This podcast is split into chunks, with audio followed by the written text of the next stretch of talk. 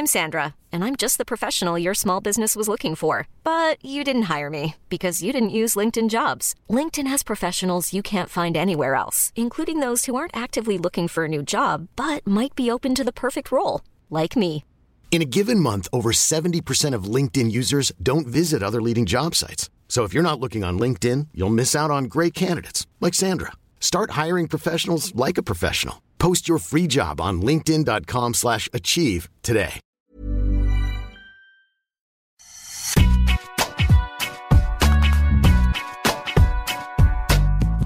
Eh ben, salut tout le monde et bienvenue dans Deep Impact. Euh, pas de Deep Impact bien sûr sans Arnaud Di Pasquale que vous avez pu écouter en plus aux commentaires la nuit dernière sur les antennes d'Eurosport. Comment ça va Arnaud? Pas trop fatigué? Salut Antoine. Mais non, la petite sieste euh, cet après-midi, tout va bien, au taquet, ravi.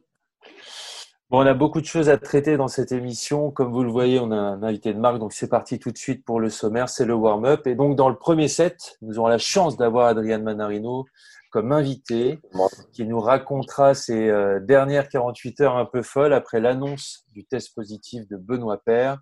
Et puis dans le deuxième set, on abordera la création de, de cette nouvelle association euh, des joueurs sous l'impulsion de Novak Djokovic et Vasek Pospisil. Donc c'est parti pour Deep Impact. Et donc ce premier set, on rejoint Adrian Manarino à New York dans sa chambre d'hôtel depuis euh, la bulle dans la bulle Merci beaucoup, Adrienne, d'avoir accepté notre invitation. Bon, tu as passé le premier tour euh, en battant hier l'Italien Lorenzo Sonego. Après l'annonce du test positif au Covid-19 de Benoît Père, tu as fait partie des joueurs qui ont été surveillés très près par les organisateurs. Comment tu as vécu ces dernières 48 heures? Ça, a été, euh, ça a été difficile. Euh, émotionnellement, il y a eu beaucoup de hauts et de bas. Ça a commencé en fait euh, samedi soir. Donc en fait au sein de cette, euh, de cette bulle qui, euh, qui en fait est ce qu'ils appellent une bulle, mais c'est en fait c'est un safe environment parce que voilà il y a, y a, eu pas mal de, de, choses qui, sur lesquelles on s'est plaint en disant en fait non c'est pas vraiment une bulle mais voilà, l'US Open, l'USTA, ils nous ont dit non, non, c'est pas une bulle, c'est un safe environment, tout est sous contrôle. Et euh, voilà, donc on, se rejoint le soir. Euh, il y a un espace pour les joueurs où euh, tout le monde doit être à, six pieds d'écart, mais voilà, tout le monde se retrouve plus ou moins à la réception de l'hôtel ou dans cet petit espace réservé aux joueurs où on peut se faire livrer euh, de la nourriture ou alors on peut euh, dîner à l'hôtel. Mhm. Et donc voilà, pendant ce dîner, euh, j'ai reçu un, texto de Ross Hutchins, qui est notre contact à l'ATP, qui m'a dit Écoute, Adriane, il faut impérativement que tu ailles dans ta chambre et on doit te parler en urgence. Du coup, petite suée, tout de suite, je me suis dit euh, qu'est-ce qui se passe? J'avais été testé le matin même. Mhm. Du coup, je me suis dit voilà, ils ont dû avoir les résultats du test. Si ça se trouve, il y a quelque chose qui ne va pas. Et euh, donc voilà, j'ai eu un conférence call avec, euh, avec tout le monde, toutes les personnes responsables du service médical du tournoi, les personnes de l'ATP et tout ça, et qui m'ont dit écoute, il y a eu un joueur qui a été contacté, qui a été testé positif c'est pas toi, mais par contre, on aimerait savoir euh, avec qui tu as été en contact les dernières 48 heures, tout ce que tu as fait. Voilà, euh, tout de suite dans ma tête, il s'est passé pas mal de choses. Euh, j'ai vite compris que c'était quelqu'un avec qui j'étais en contact, forcément. On n'avait pas vu Benoît de la journée. voilà, quelqu'un m'a dit ouais, c'est bizarre, il y a des médicaments sur la porte de Benoît. Du coup, j'ai vite fait le rapprochement. Euh, on m'a posé plein de questions. Euh, voilà, j'ai répondu à tout ce que je savais. Et, euh, on m'a dit, écoute, d'accord, merci pour les infos. Il y a une enquête qui est en cours du service, comment ils appellent ça, du département de la santé de New York, pour savoir si oui ou non tu as été en contact avec cette personne. Mmh et euh, voilà, l'enquête est en cours. Euh, il va falloir euh, quelques temps avant qu'ils prennent leur décision. Donc, on vous tient au courant demain matin. Ça, c'est quel jour exactement, Adrien Ça, c'est samedi soir. il était, il était 22h30. D'accord. Tout ça, ça se passe samedi soir? Tout ça, ça se passe samedi soir. Du coup, euh, je commence un peu à, prendre des nouvelles auprès des autres joueurs français, de savoir un peu s'ils en savent plus que moi. Mhm. À ce moment-là, euh, je me rends vite compte que, que Richard est dans le même cas que moi, son entraîneur aussi, enfin, son, la mhm. personne qui l'accompagne ici, c'est euh, son agent Julien Casseigne. mon, mon entraîneur, voilà, les, pendant l'appel que j'ai eu avec euh, le tournoi et l'ATP, ils m'ont dit qu'il fallait tout de suite que je dise à mon entraîneur d'aller s'isoler dans sa chambre aussi. Et ensuite, euh, voilà, il y a Greg, euh, Grégoire Barrère qui était dans le même cas que nous, ainsi que son coach. Il y a Édouard Roger Vasselin et son entraîneur, pareil. Mhm. Du coup, voilà, on, était tous assez, assez tendus parce que voilà, on sait qu'on maintenant on était, euh, on était en sursis. le département de la santé de New York allait prendre une décision de savoir si oui ou non on était encore euh, dans le tournoi ou si on était euh, automatiquement retiré du tableau. Du coup, voilà, autant vous dire que la nuit de, samedi à dimanche a été courte. on, avait tous voilà, cerveau en, ébullition, on ne savait pas du tout ce qui allait en, advenir. Et du coup, euh, voilà, une nuit courte. Euh, dimanche matin, on a, eu, euh, on a eu des nouvelles vers 9h de l'ATP qui nous ont dit que voilà, l'enquête était en cours, ça allait peut-être prendre 48 heures. Du coup, si l'enquête prenait vraiment 48 heures, bah, pour mon match, c'était un peu zappé parce que je savais que je jouais lundi en deuxième match. Du coup, euh, voilà, c'était un peu frustrant comme situation de vraiment pas être, de pas avoir son destin entre ses mains. Mm. Et euh, assez rapidement, en fait, en début d'après-midi, vers 13h, ils nous ont dit Bon, les gars, euh, vous êtes encore éligibles pour jouer le tournoi, vous n'êtes pas retirés du tableau. Maintenant, ils, vont, ils vont mettre en place un nouveau protocole. Ils vont voir ce qu'ils peuvent faire pour que vous soyez isolé quand vous êtes euh, sur le tournoi euh, et, pour que tous les autres joueurs qui n'ont pas été en contact euh, ni avec Benoît ni avec vous soient en sécurité. Et donc on a attendu, on a attendu toute la journée, toute la journée de dimanche, sachant que les nouvelles elles arrivaient au compte-gouttes. C'était vraiment voilà, toutes les demi-heures, voire toutes les heures, on avait un tout petit peu plus d'infos, mais à chaque fois, ce qu'on nous disait, c'était euh, on attend une réponse du département de la santé de New York. Mmh du coup, on savait, on savait pas si on était encore, euh, encore euh, sous la décision d'être retiré du tableau. On savait pas si on allait pouvoir jouer. On, savait que la situation avait été un peu à la même la semaine précédente avec le kiné de de Guido Pella et de Hugo Delien concernant le tournoi de Miami. Eux, ils ont été retirés directement du tableau. Du coup, nous, on se disait, bah, on ne fait pas partie de l'équipe euh, de Benoît. Et euh, tous nos tests ont été euh, négatifs parce qu'on a encore reçu des tests le dimanche matin concernant le test du samedi qui nous disaient qu'on était négatif. Du coup, on se dit, bon, bah voilà, on a été en contact avec Benoît, mais énormément de joueurs ont été en contact avec Benoît. Mhm. On n'a pas enfreint les règles, on avait toujours le masque, on était euh, voilà, à peu près à six pieds d'écart à chaque mhm. fois. Du coup, c'était assez frustrant comme situation parce que voilà, avoir l'impression de ne pas avoir enfreint les règles, d'être négatif et de potentiellement ne pas pouvoir euh, jouer le tournoi, c'était dur. Mais euh, voilà, après, on a eu on a eu un protocole, euh, un nouveau protocole qui nous a été envoyé par email qu'il fallait signer euh, aux alentours de 17h30, 18h. Ouais. Donc, entre-temps, vous restez cloîtrés dans vos chambres individuellement à attendre, à attendre les informations de l'ATP. On est d'accord? Exactement. D'accord. Exactement. On a assez vite euh, voilà, créé un groupe WhatsApp entre toutes les personnes qui étaient dans, dans, dans la même situation au passage, je suis vraiment tombé dans un groupe de génie. Euh, il y, a, y, a, énormément d'humour. Voilà, ça nous a vraiment euh, aidé à avoir le, le moral. aider à passer le temps parce que voilà, dans, ce genre de situation, une heure, tu as l'impression que ça ressemble plus à cinq heures. Ouais. Mais euh, voilà, comme je l'ai dit, à partir de 18h, on a su qu'on allait pouvoir jouer, qu'il y avait un nouveau protocole. Il consiste en quoi ce nouveau protocole? Euh, En gros, euh, bah, on va avoir un test tous les matins. Ok. Il y a un questionnaire de santé qu'on devait, qu'on devait déjà remplir tous les matins si on voulait avoir le droit de, se rendre sur le site. Nous, maintenant, on doit le remplir deux fois par jour. Euh, une fois arrivé sur le site, on est escorté dès la sortie de la voiture. Dès là, on n'a plus le droit de prendre les transportations avec les autres joueurs. On a vraiment, euh, on a vraiment un transport réservé pour nous.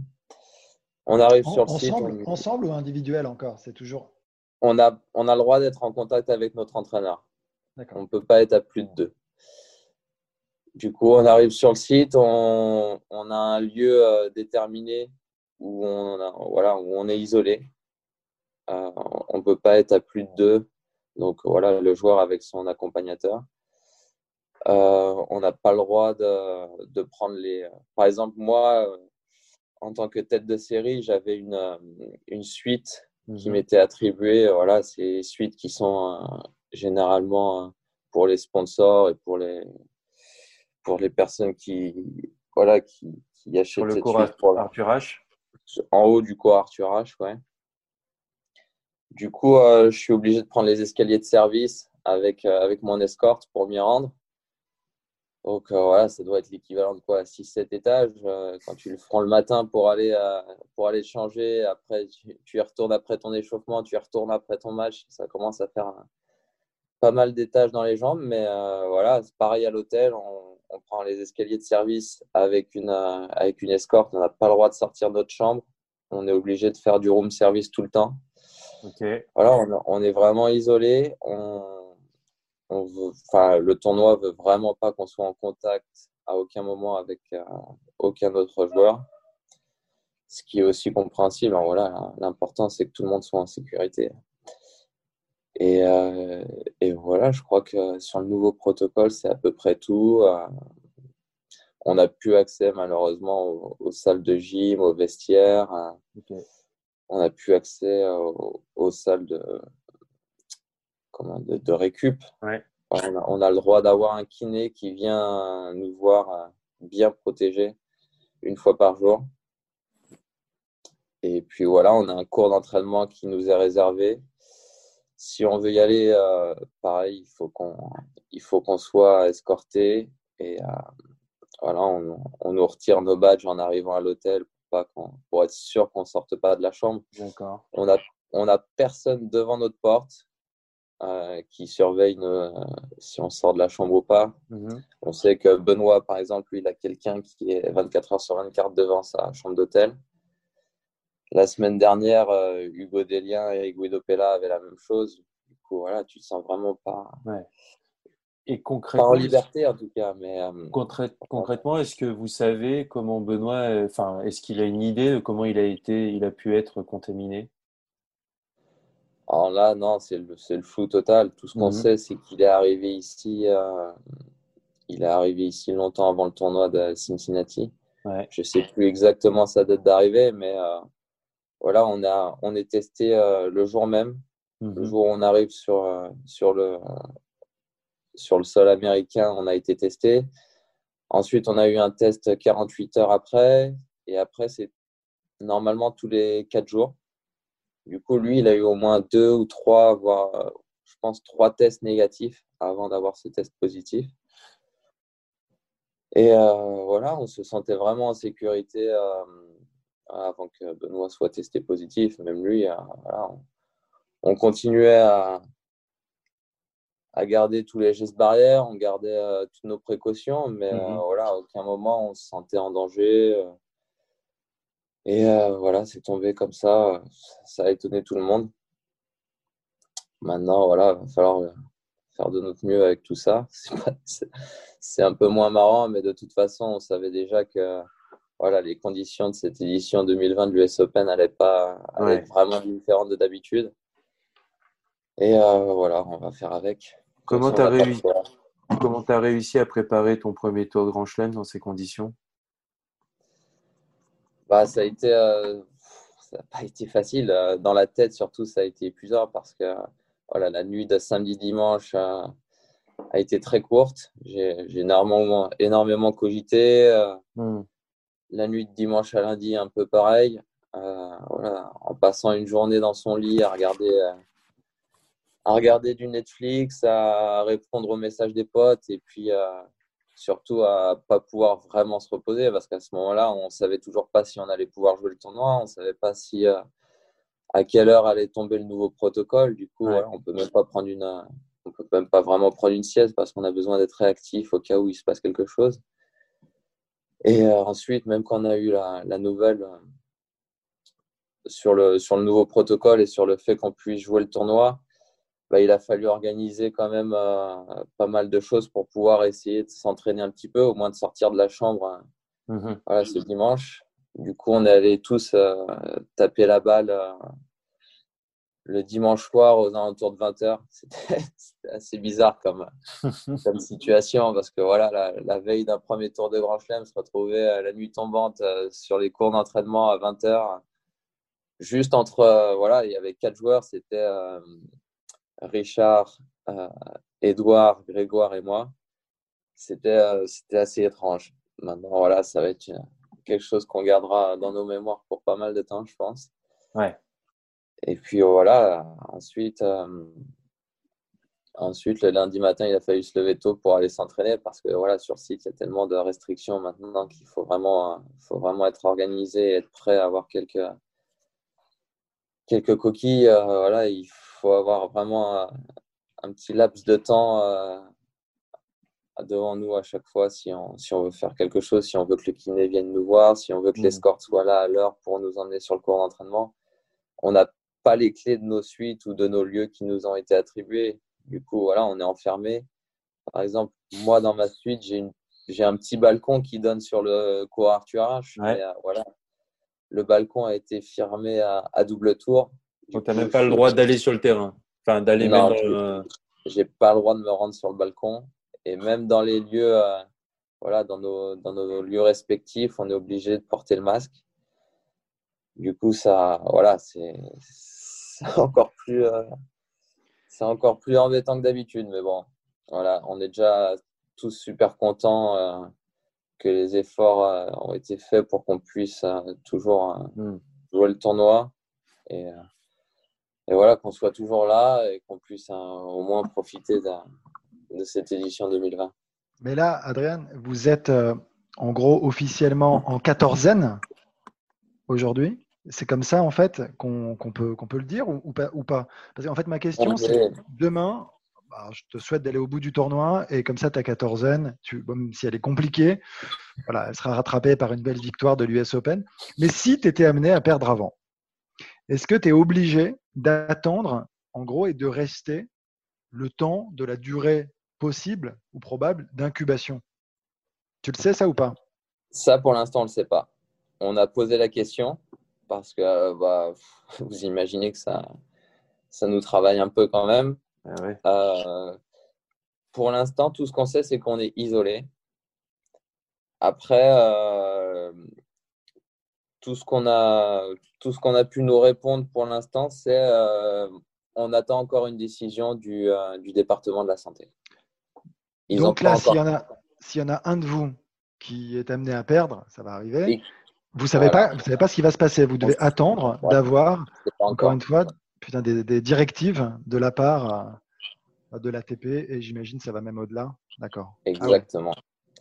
Parfait. En plus, on, imagine forcément les pires scénarios dans ces cas-là. Imaginons on reste euh, dix jours dans cette chambre d'hôtel euh, confiné et qu'au bout du au bout du dixième jour, on a un test positif et qu'on est obligé de rester euh, oui, 14 jours de plus. Ah là, euh, dans, dans, dans, ce cas-là, ça serait terrible. Ah oui, en vue de la saison sur terre battue et tout. Petite question, comment va Benoît? Est-ce que vous avez des nouvelles? Benoît, ouais, ouais, forcément, on s'envoie des messages toute la journée. Benoît va bien. Et voilà, il, il, il, passe pas des moments marrants parce que voilà, il, se fait chier dans sa chambre, c'est normal. Mais euh, en tout cas, il a aucun symptôme, il va bien. Et euh, voilà, on essaie de, de, le supporter au mieux. C'est pas marrant pour lui, mais euh, voilà, c'est surtout super frustrant parce que voilà, il est arrivé ici en bonne santé et il a respecté les règles. C'est ça en fait. ça, tu le confirmes. Personne enfin, du groupe n'a enfreint les règles édictées par euh, l'US Open. Personne. Parce que je, crois, je, crois, je crois avoir lu, je ne sais pas Antoine si tu as vu aussi, que enfin, on a pu lire que tout le monde n'avait pas respecté à la lettre, notamment le port du masque ou la distanciation. Ça, toi, tu dis, euh, tu, tu, vous vous en défendez tous, on est bien d'accord Tout a été respecté à la lettre. Ouais, tout a été respecté. De toute façon, sur le site, euh, c'était impossible de faire autrement. Il y a des personnes toute la journée qui, sont autour de nous pour, euh, pour nous contrôler. Dès qu'il y a le masque qui tombe un tout petit peu sous le nez, non, non, on nous reprend de voler. Euh, non, on a toujours gardé les distanciations, on a toujours gardé le masque. Bon, forcément, pendant la journée, on est amené à déjeuner ou à à, grignoter des petits trucs. Donc, forcément, euh, on enlève le masque pour 10-20 secondes. exactement, tu, tu, tu, grattes 2-3 MM, ça, voilà, au milieu d'une discussion, mais euh, voilà, c'est tout. Euh, le, seul, le seul truc qu'on a fait, c'est voilà, on a eu une petite partie de cartes avec Benoît. Ok. Voilà, donc on avait tous nos masques mais euh, ça, c'est visiblement ce qui, ce qui leur a fait dire qu'on avait été en contact euh, rapproché et euh, contact assez, assez long a priori, même si voilà, il a eu des contacts assez longs avec, avec pas mal de pas mal d'autres joueurs. Voilà, il y, a, il y, a, des salles de jeu ici à l'hôtel pour essayer de nous, nous, divertir un petit peu le soir. Il a, il a joué à la PlayStation avec d'autres joueurs, comme il a joué aux cartes avec nous. pourquoi, euh, pourquoi il avait parlé d'une fake bubble, j'ai vu sur un post Insta? Bah, euh, sur un... cette bubble, en fait, comme on l'a dit, euh, ils essaient de, de, faire au mieux pour que tout le monde soit en sécurité. Maintenant, c'est très, très, très compliqué pour que ça soit une vraie bulle. Hmm.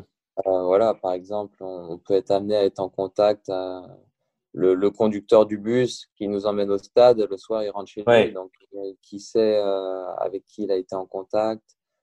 Voilà, les, les gens qui s'occupent de la restauration sur le site, j'imagine qu'ils rentrent chez eux le soir, c'est pareil. Mhm. Voilà, il y, y, a deux hôtels qui ont été attribués aux joueurs, mhm. mais il y a un des deux hôtels qui, a, qui reçoit aussi des, des gens de l'extérieur. Du coup, euh, il y a certains joueurs qui sont amenés à prendre l'ascenseur avec des gens de l'extérieur. Bien sûr. par moment, ne portent pas le masque. Mm-hmm. Du coup, euh, voilà, c'est pas une vraie bulle. Et quand, quand, on a demandé un peu plus de, de, renseignements auprès du tournoi, ils nous ont dit non, c'est pas une bulle, c'est un, un, environnement sous contrôle. Ok. Exactement. Est-ce que tout ça est préjudiciable pour la suite tu vois, des, des, tournois et notamment pour Roland Garros, j'imagine, qui est très attendu aussi dans ce sens? Est-ce que vous en parlez tous déjà? Nous, euh, pour l'instant, on n'en a pas trop discuté, mais tout ce qu'on se dit, c'est que de toute façon, la, la situation risque d'être la même pour, euh, pour, pas mal de temps. Hein. Ça va être euh, très, très compliqué de jouer au tennis et d'organiser des tournois pour, pour les mois à venir. L'autre jour, moi, j'étais en train de m'entraîner c'est vrai qu'il y, avait des gens, au moment où, c'est difficile pour le public d'imaginer ça, mais euh, toi, tu connais l'US Open. Quand on va s'entraîner dans les, euh, dans les cours d'entraînement qui sont dans le parc, qui s'appellent les P entre P8 et P20. Voilà, quand en ce moment on a une, un transport qui nous emmène et qui nous dépose devant les cours. Et l'autre jour, j'ai fini mon entraînement et c'est vrai qu'il y avait des gens qui traversaient la route euh, juste à côté de nous sans masque à ce moment-là, il y a mon entraîneur qui, qui s'en est pris à la sécurité en disant Mais écoutez, il euh, faut faire quelque chose. Là, ces gens-là, ils n'ont pas le droit d'être à côté de nous, ils n'ont pas le droit d'être à notre contact, on ne se sent pas en sécurité. Et à ce moment-là, quand il allait se plaindre euh, voilà, à l'USTR, on lui a dit, écoute, c'est pas une bulle, c'est un environnement sous contrôle. On estime que c'est sous contrôle et vous aurez la même chose à Roland Garros. Ok. Donc il va, donc il va falloir s'y habituer. Je sais qu'on doit te, on doit te laisser partir parce que tu vas aller t'entraîner au stade. Juste une dernière question qui concerne euh, l'apparition de, de l'association des, des, joueurs de tennis professionnels, mais qui s'appelle la PTPA, donc Professional Tennis Players Association, sous l'impulsion de Djokovic et Pospisil. Qu'est-ce que, qu'est-ce que tu penses de cette initiative? Euh, Pour l'instant, je me suis, genre moi, je suis sur le sur le groupe de cette de cette association. Je reçois tous les messages, même si ça en fait ça fait de beaux pavés toute la journée. Mais euh, pour l'instant, j'ai pas été euh, plus que ça. Euh, je me suis pas mis dedans plus que ça. Il y avait une réunion l'autre jour, euh, c'était samedi soir, avec tous les joueurs qui voulaient faire partie de cette association, ou en tout cas tous les joueurs qui voulaient avoir des informations sur l'association. Ouais. Moi, malheureusement, samedi, il a plu. J'avais un entraînement prévu à 14h qui a été repoussé à, 17h, pile au moment de, de la réunion. Du coup, je j'ai hmm. pas pu y assister. Donc, j'en sais pas plus que ça pour le moment. Mais euh, voilà, visiblement, euh, sous l'impulsion de Vasek Pospisil et de, et de Novak Djokovic, euh, ils ont envie de, de, faire un petit peu bouger les choses. Ils ont envie de voir de, de nouvelles choses mises en place. Du coup, voilà, pour l'instant, il n'y a rien d'arrêté. Je vais attendre de voir un petit peu quelles, vont être les, quelles vont être les news pour voir si j'adhère à, cette, à ce mouvement-là ou pas la revendication, elle concerne quoi en particulier? Il y, a, une revendication plus qu'une autre ou il y en a plusieurs? C'est plus le fait de ne pas être suffisamment entendu en tant que joueur par l'ATP sur les Ouais, j'ai l'impression qu'ils ont envie d'être un petit peu plus représentés, d'avoir un, d'avoir un, plus gros soutien. En tout cas, je, je pense que je suis pas exactement sûr. Je pense que certains joueurs ne se sentent pas assez euh, écoutés par l'ATP ou pas, pas assez soutenus dans les décisions de l'ATP envers les tournois ou envers certaines choses. Du coup, ils ont envie d'être mieux représentés, je crois. Ok, Adrien. Ben, en tout cas, merci beaucoup. Merci beaucoup. Là, j'ai l'impression qu'on vient de chercher. Qui vient, de, taper à la porte pour m'emmener à la voiture. Bah, bon courage. Répondez, on ne sait jamais. Merci beaucoup, Adrienne. Ciao, Adrienne. Merci. Bon courage pour la suite. Bon, vachement intéressant, Adrienne Manarino. Euh, on a pu en plus aborder le, début du deuxième set, mais euh, j'ai envie qu'on revienne quand même un tout petit peu sur ce qu'il a dit, euh, Arnaud. C'est quand même, ça fait un peu froid dans le dos d'imaginer jouer un tournoi de tennis comme ça, je trouve. J'essaie de me mettre à sa place et de me dire, ok, donc là, il joue un grand chelem dans ces conditions sans pouvoir rien faire, sans pouvoir bouger. Et, je vais même plus loin, on n'a pas eu le temps parce que il devait partir, mais j'aurais bien aimé lui poser la question de savoir si même le regard des, autres dans l'enceinte, c'est-à-dire des joueuses, des joueurs, des gens, tu vois, qu'il croisent quotidiennement, tu vois, le regard de travers. tu te sens comme un pestiféré, quoi. Mais oui, en fait, on a l'impression que c'est ça. Tu es, mis à l'isolement. C'est-à-dire que c'est terrible. C'est terrible. Et, tu peux à peine aller t'entraîner ou, le soir, tard, mais dans des, quand on parle de, préparer un grand chelem, c'est tout sauf dans ces conditions. C'est fou. Et je trouve que c'est hyper costaud de leur part parce qu'ils sont plusieurs. Et c'est vrai qu'on a vu aussi Christina très émue après euh, sa victoire. On peut comprendre. C'est-à-dire qu'ils pensaient qu'ils n'allaient pas jouer pour la plupart. Il y a eu une journée de latence qui a été certainement infernale. Et, euh, je trouve ça ouais, très dur. Et la question que je me pose, et on peut en discuter, c'est ça ne peut pas durer plusieurs semaines comme ça. Je vois pas quand tu es joueur de tennis, et enfin toi Mmh. qui, a joué, qui a ensuite coaché. Enfin, tu sais exactement ce que c'est. T'imagines, tu dois te mettre dans les meilleures conditions possibles là. C'est épuisant moralement, je pense. Mais c'est ce que j'allais dire, c'est que mentalement, les, donc, euh, les mecs, ils ont tout fait là pendant 14 euh, jours, 15 jours, à être au taquet, à, faire attention, à s'entraîner dans des conditions un peu spéciales, à accepter un peu tout, tout, tout ce nouvel environnement. Et là, d'un coup, on le limite le, fruit de leur travail là pendant 12 jours ils allaient avoir la cerise sur le sur le gâteau. Allez on va pouvoir jouer un grand chelem on attend que ça et tout ça. Et d'un coup on a failli leur enlever leur euh, bah, leur petite carotte quoi leur euh, ce pourquoi ils avaient fait euh, tous ces efforts là on imagine aussi toute la phase de réentraînement avant de, partir aux États-Unis, de, la, gestion aussi mentale du, confinement, pour certains la gestion financière aussi, où ça peut représenter bah, voilà, cette US Open, une petite manne qui fait du bien quand même dans une saison quasiment blanche. Et là, d'un coup, ça a failli, bah, pour eux, ça a failli ne pas avoir lieu. Je, trouve ça vachement dur. Et d'ailleurs, il a, il a montré qu'il avait super bien réagi puisqu'il a, il a plutôt fait un bon premier tour. Mais et en même temps, il est très touché. On le sent touché. On le sent. Ce qui se Exactement. C'est dur. On sent qu'il est heureux de pouvoir jouer. C'est ce que tu dis. Mais d'un autre côté, on sent que le gars, il est déjà, il, est épuisé. Enfin, tu vois que, le tournoi n'a quasiment pas commencé. Et ça se finit, ça se finit. T'as vu Ça toque à la porte. Il est limite.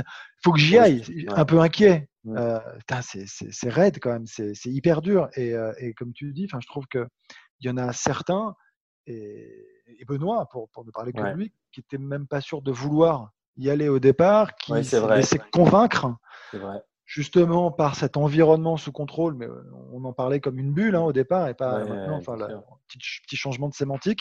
Mais, euh, mais donc, tu vois, et, je trouve que c'est un peu la, double peine pour lui. Mmh. C'est-à-dire que c'est comme s'il avait senti un peu le coup. Donc, euh, c'est très dur et tu as rappelé pour, pour, toutes les raisons, si tu veux, que tu as rappelé, ouais, c'est très dur, c'est très dur. Mais si surtout on avance comme ça euh, sur plusieurs semaines, si sur Roland c'est un peu le, même stress, la même inquiétude, j'avoue que je pensais, euh, quand j'ai fait mon, mon coup de gueule, tu sais, les absents ont tort, je le pense toujours.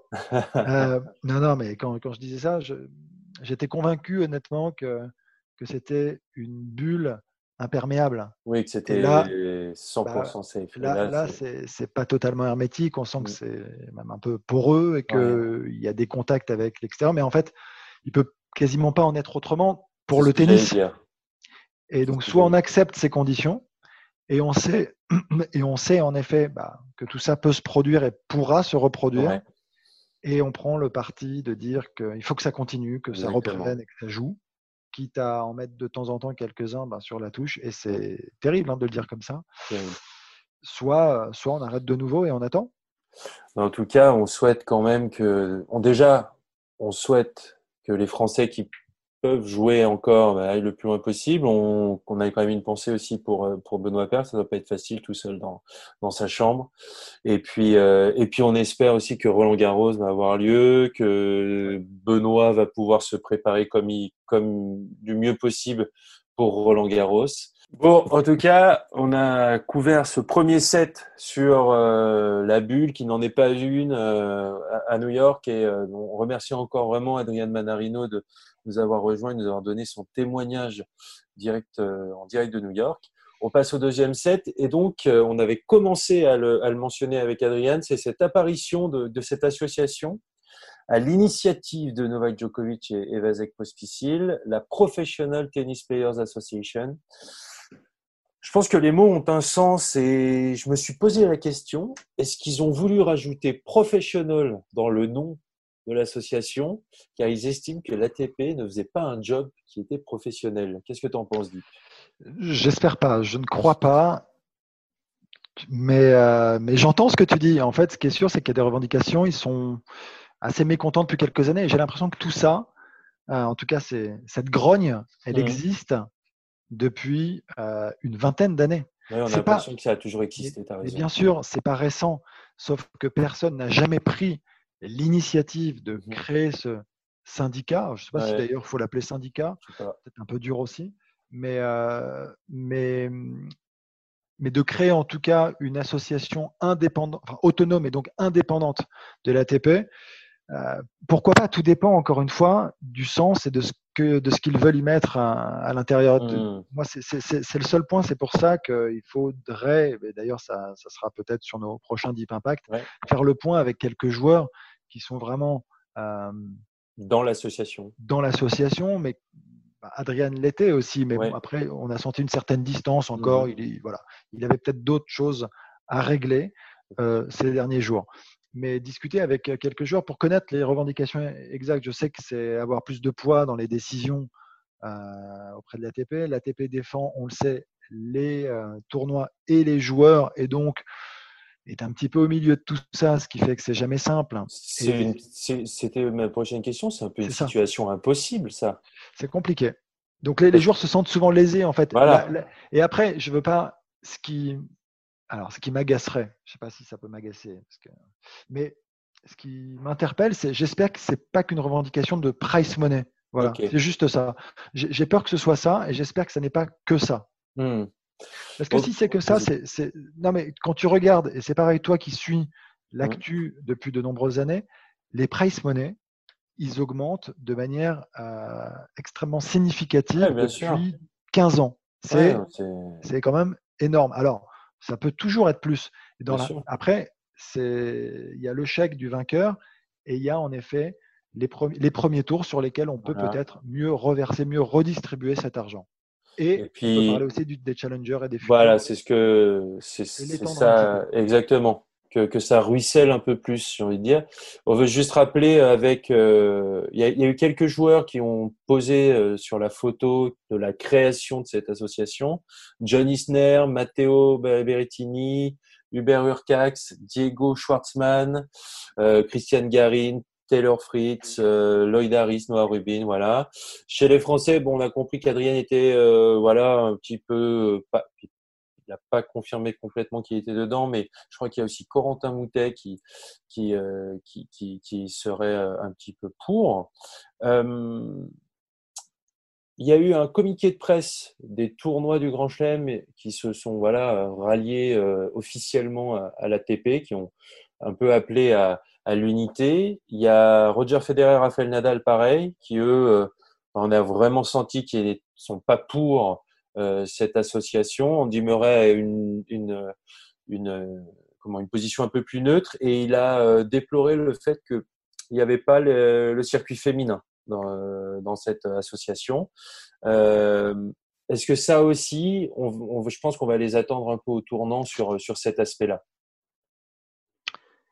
Sur euh, l'aspect de bah, sur le fait que voilà, l'unité voilà l'unité entre hommes et femmes. Ah, si ça se dit unification c'est pour ça tu as raison de, de, la WTA et l'ATP ouais ou, ou, ou, de ou du moins que cette association bah, défende aussi défendre l'intérêt d'un tennis plus global et plus général, et, peu importe les femmes ou les hommes. Après, il y, a deux choses dans ton propos. La première, c'est qu'il y a quand même une scission évidente entre Djokovic et en face Nadal et Federer.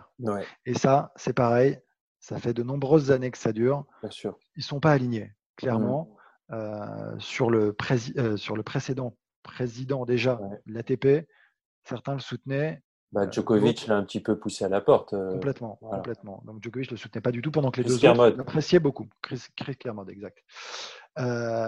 Euh, aujourd'hui, ouais, ils ont des positions différentes depuis, depuis, depuis, depuis toujours, mmh globalement. Et on a Nadal et Federer, les fameux Fedal, hein, qui, sont, mmh qui sont ensemble assez unis. D'ailleurs, il y a eu quelques tweets hein, de leur part qui demandaient, un certain, vu la période, une sorte d'apaisement étant donné enfin, voilà, qu'il fallait tendre vers l'unité et mmh. surtout pas voilà, continuer, enfin, voilà, aller dans, dans, dans, le sens de, de, la désunification. Maintenant, ce n'est pas, pas simple euh, parce qu'on ne sait pas exactement ce qui est, encore une fois, ce qui est revendiqué. Moi, je pense que, et, j'espère en tout cas que les grands noms là, que tu as évoqués, c'est vraiment pour permettre à plus de joueurs de vivre de leur métier et du tennis.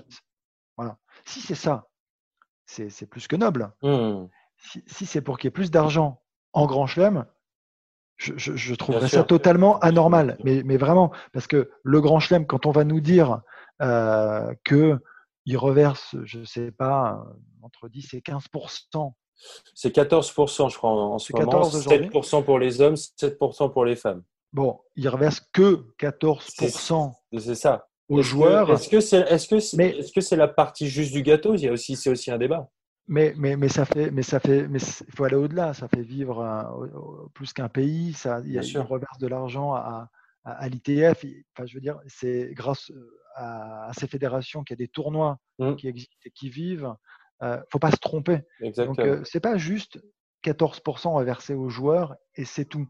Je crois Hmm. qu'il faut regarder un peu plus loin que le bout de son nez. Et surtout, si on regarde ces 10-15 dernières années, il y a eu euh, des plans pluriannuels euh, de la part de tous les pays organisateurs de Grand Chelem pour Ouais. reverser beaucoup, beaucoup, beaucoup plus d'argent. Je crois que c'est très simple. En 2000, un huitième de finale, un quatrième tour, je m'en rappelle, euh, c'était euh, 50 000 euros, Ouais. ce qui est une somme considérable. Aujourd'hui, je crois que c'est quasiment, c'est une, c'est le premier tour. Bah oui, aujourd- euh, prize money premier tour de l'US Open, 61 000 dollars.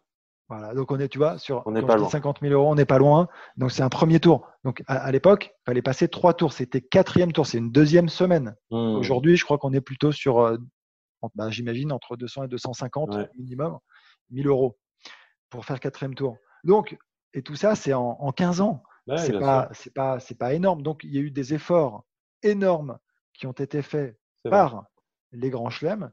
Donc voilà, si, si c'est demander plus d'argent sur les grands chelems, moi je trouverais ça presque indécent, mais après que ça augmente progressivement, très bien. Ouais. Si les tournois génèrent de plus en plus d'argent, ce qui est sûrement le cas aussi entre euh, en 2000 et, euh, et maintenant, voilà. Roland Garros doit générer plus d'argent en 2020 qu'en 2000. Voilà, c'est aussi logique que ça augmente, mais effectivement, euh, il va falloir, voilà, on va les attendre sur est-ce que cet argent est aussi pour ces joueurs qui sont dans les 200, 250 meilleurs joueurs mondiaux, même 300, qui sont aussi des grands professionnels euh, et qui euh, bah ouais, donnent tout euh, pour ce sport et pour accéder au-dessus et qui euh, bah, qui sont pas non plus des, des- voilà des touristes et qui, qui sont des, vrais joueurs de tennis professionnels. Non, mais voilà, c'est pareil, mais c'est ce que tu dis. Ce qui m'aussi, enfin, par extension, c'est si c'est les Masters 1000, si c'est les 500, tu vois, Mm. tous ces, tous ces tournois-là, essayer d'aller glaner plus d'argent dans ces tournois, c'est pareil. Je je suis pas certain. Je crois pas que ce soit ça le combat. Il faut pas que ce soit ça le combat. Exactement. Ou alors, ou alors, on ponctionnait un, un petit peu pour un pot qui serait reversé Ouais. au challenger et au futur. Très bien. C'est autre chose. Et dans ce cadre-là, je l'entends. Ouais. Mais si c'est pour dire, euh, encore une fois, le pourcentage reversé aux joueurs dans un Masters 1000, c'est Mm. que X% par rapport à ce qu'il génère. Et encore une fois, les business models euh, Mhm. de chaque tournoi sont différents. Exactement. Attention, en fonction Ouais, du continent, du pays, euh, de la culture. Ouais, des C'est partenaires. différent. Ouais, bien sûr. Donc, euh, donc, donc, il faut se méfier. Enfin, tu peux pas non plus légiférer sur euh, c'est euh, 25% et. Exactement. Ben non, c'est pas C'est comme vrai. ça que ça fonctionne parce que parfois t'es en, enfin, tu loues, parfois tu es Mm. propriétaire et ça, et ça a des impacts quand même qui sont assez importants sur, euh, sur le business model. Affaire à suivre, cette, euh, donc cette association euh, créée par Djokovic et Pospisil. Euh, Deep, est-ce que cette semaine il y a un coup de Deep ou pas? Écoute, au regard de la situation et de ce qu'on a entendu Ouais.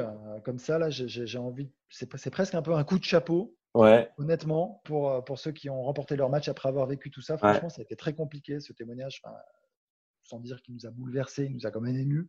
ouais, c'est vrai. Euh, c'est- on, sent, on sent la difficulté d'être isolé, d'être cloisonné, enfin, dans sa chambre, à l'écart, Mm. euh, avec le regard des autres, avec euh, l'impossibilité de pouvoir vivre normalement. C'était déjà des conditions dégradées. Là, Ouais. elles deviennent extrêmes. Ouais, Et réussir à aller sur le terrain, à faire face à une telle situation et à gagner son match, coup de chapeau, Antoine, j'ai envie de dire. Coup de chapeau. Donc coup de chapeau à Adrian qui Et a que, réussi à faire. cette- Et il y, en a eu d'autres. Euh, c'est un beau coup de Deep. On peut, je pense qu'on peut s'arrêter là. Merci de nous avoir suivis dans Deep Impact. Euh, Vous retrouverez bien sûr Arnaud aux commentaires de l'US Open sur les antennes d'Eurosport. Et puis bah, nous, on se retrouve la semaine prochaine. Ok Arnaud? Merci Antoine. Allez, merci. Salut, bonne semaine à tous. Ciao, ciao.